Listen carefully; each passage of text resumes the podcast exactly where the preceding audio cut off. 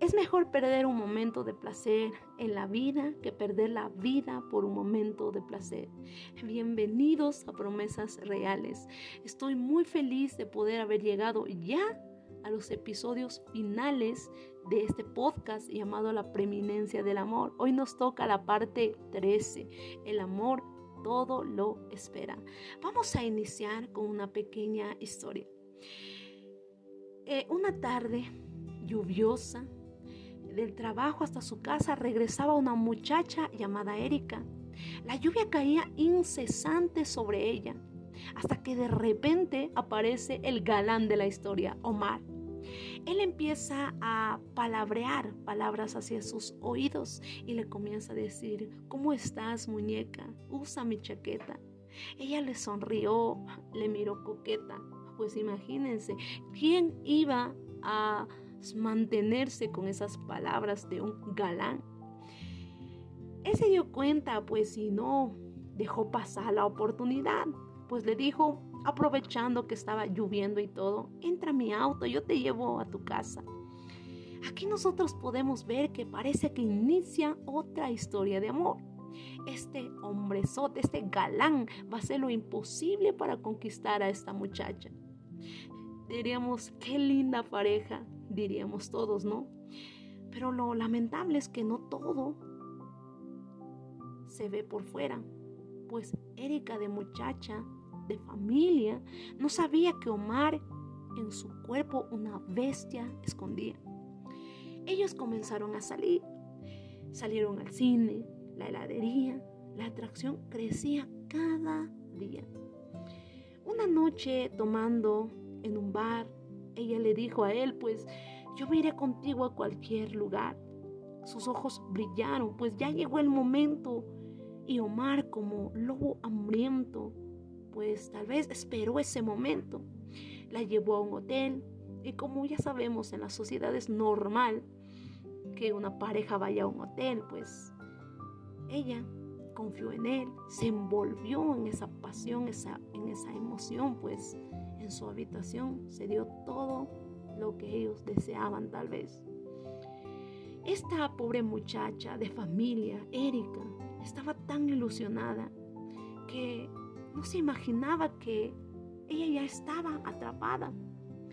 Con el tiempo ya no todo era color de rosa, ya todo empezó a cambiar. El paraíso que antes sentían, tal vez las mariposas en el estómago, pues se convirtió en una prisión infernal. Y cada uno de ellos decide tomar su camino, decide alejarse, decide ya no estar juntos. Pero la bestia de la cual hablábamos, pues no es nada más y nada menos que una enfermedad, el SIDA. Pues esta es el SIDA, pues también ahora ya no solo vivía en el cuerpo de Omar, ahora también vivía en el cuerpo de Erika. Recordemos, la vida es así tal vez, pero aprendamos de esta lección. Podemos verlo de afuera, pero nunca podremos ver el corazón. El privilegio de la pureza es la protección. Recordemos que ahorita, por ejemplo, en esta, en esta sociedad, en la actualidad, la virginidad no se toma como algo serio, se toma como algo anticuado, como algo dejado ya hace tiempos. ¿sí? Pero si nos vamos y planeamos bien y pensamos bien, ¿qué privilegios trae?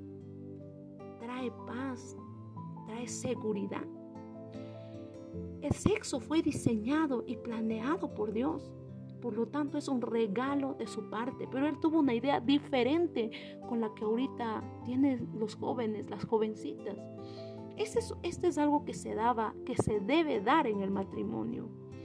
En veces nosotros nos dejamos engañar, nos dicen palabras bonitas, nos ofrecen el sol, la luna, las estrellas.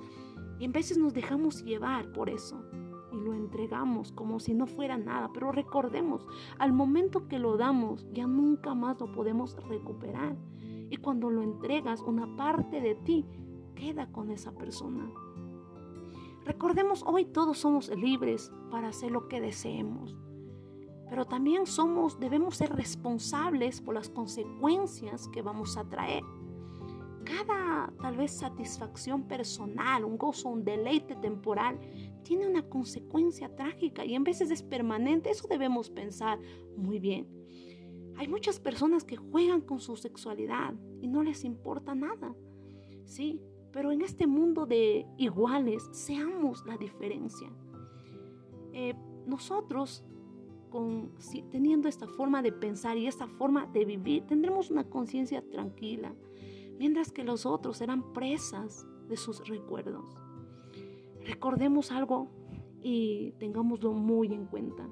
El mejor anticonceptivo ante cualquier enfermedad, ante cualquier situación, es esperar y ser fiel. No sabemos si la bestia que hablamos en la historia puede estar al doblar la esquina o oculta en la persona que menos imaginamos. Pero no dejemos a un lado lo que Dios nos manda a través de su palabra. Todo lo que Él nos dice no es para evitarnos vivir, disfrutar, gozar, sino es para evitarnos sufrir. Por eso para la próxima que queramos hacer algo, pensemos primero en su consejo.